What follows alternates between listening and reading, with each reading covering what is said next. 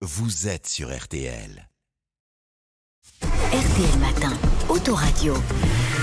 Cheveux au vent, il déboule au volant de sa décapotable. Bonjour Christophe Beau. Bonjour Antoine, bonjour à tous. Alors soyez prudents, même en décapotable, si vous êtes sur la route à l'heure des chassés croisés des vacances.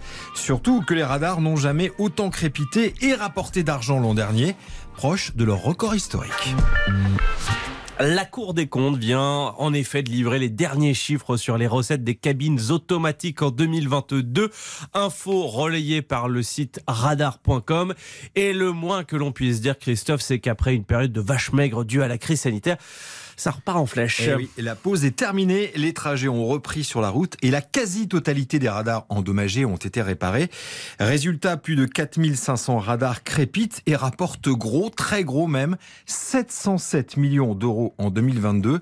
C'est 8% de plus en un an. 707 millions, on se rapproche du, du record. Ah oui, c'est simple, hein, puisqu'en 20 ans, date du lancement du premier radar. Ce montant de 707 millions d'euros est le troisième plus haut jamais enregistré en France. Le deuxième, c'était 760 millions en 2016 et l'année record 2017 avec 824 millions d'euros. Et là, on ne parle que des PV payés à temps par les automobilistes. Exact, parce que si l'on compte en plus ce qu'on appelle, vous savez, les amendes majorées, c'est-à-dire euh, celles payées un peu plus tard, on ajoute 200 millions, et là, on se rapproche du record absolu de 1,01 milliard d'euros atteint en 2017. Et on parle de recettes, pas de bénéfices. Il hein. faut bien faire la différence, car s'il y a bien une partie de cette somme qui est reversée à l'État pour son désendettement, la grande majorité de l'argent sert à améliorer le réseau, à la sécurité routière, mais aussi à investir de nouveaux appareils qui devraient atteindre près de 333 millions d'euros cette année, avec pas moins de 200 nouveaux radars, donc 333 millions d'investissements pour mettre d'autres radars sur les routes. Et ce rapport sur les recettes, Christophe, il arrive juste au moment où le ministre de l'Intérieur annonce la fin des retraits de points pour les petits excès de vitesse. Concrètement, qu'est-ce qui va changer Alors, on en a beaucoup parlé, mais on me pose toujours la Voilà. question. Concrètement, ça concerne les excès de vitesse compris entre 1 et 5 km heure au-dessus de la vitesse autorisée. Bon, on va prendre un exemple. Typiquement, sur autoroute, c'est jusqu'à 135 km heure au lieu de 130. Aujourd'hui, dans ce cas, eh bien, on vous retire un point. À partir du 1er janvier prochain, plus de points perdus. Ce qu'on appelle les petits excès de vitesse, là, représente combien de PV chaque Alors, année? Antoine, c'est énorme, hein, puisque ces petits excès de vitesse représentent un peu plus de 7 millions de contraventions. C'est plus de la moitié des PV infligés par les radars chaque année en France, 58% très précisément. D'ailleurs, si on prend l'ensemble des PV, euh, donc plus globalement, 95% sont des excès inférieurs à 20 km heure. Mais ça aussi, il faut bien le rappeler, Mm. Christophe, perte de points ne veut pas dire fin des amendes. Oui, la sanction ne change absolument pas, précision de Gérald Darmanin. Nous garderons l'amende, parce qu'évidemment, il n'est pas bien d'avoir un excès de vitesse, même lorsque celui-ci est très modéré.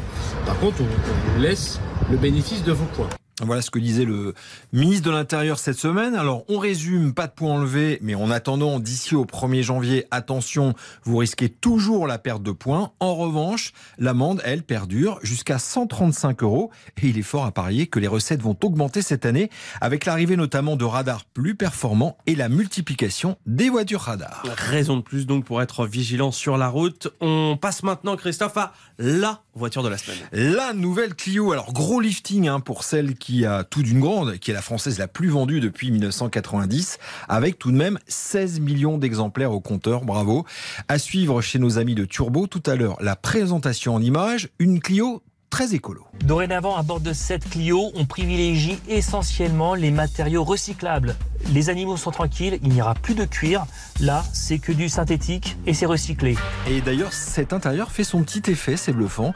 Euh, bon, moi j'adore cette nouvelle Clio, vous allez me dire ce que vous en pensez, mais elle sera disponible en juin prochain. Et donc on se fera une idée à 11h20 tout à l'heure dans Turbo sur M6 présenté par Dominique Chapat. Et soyez bien à l'écoute ces prochains jours car avec nos amis de Turbo, on va lancer un grand vote. Alors je vous en dis pas plus, mais je suis sûr que nos auditeurs et téléspectateurs vont adorer. Et vous aussi d'ailleurs. Mais toujours, toujours. On adore les concours sur RTL et sur M6. Restez bien à l'écoute. En attendant, cette chronique, elle est à retrouver sur notre site rtl.fr. À la semaine prochaine, Christophe. Bon dimanche.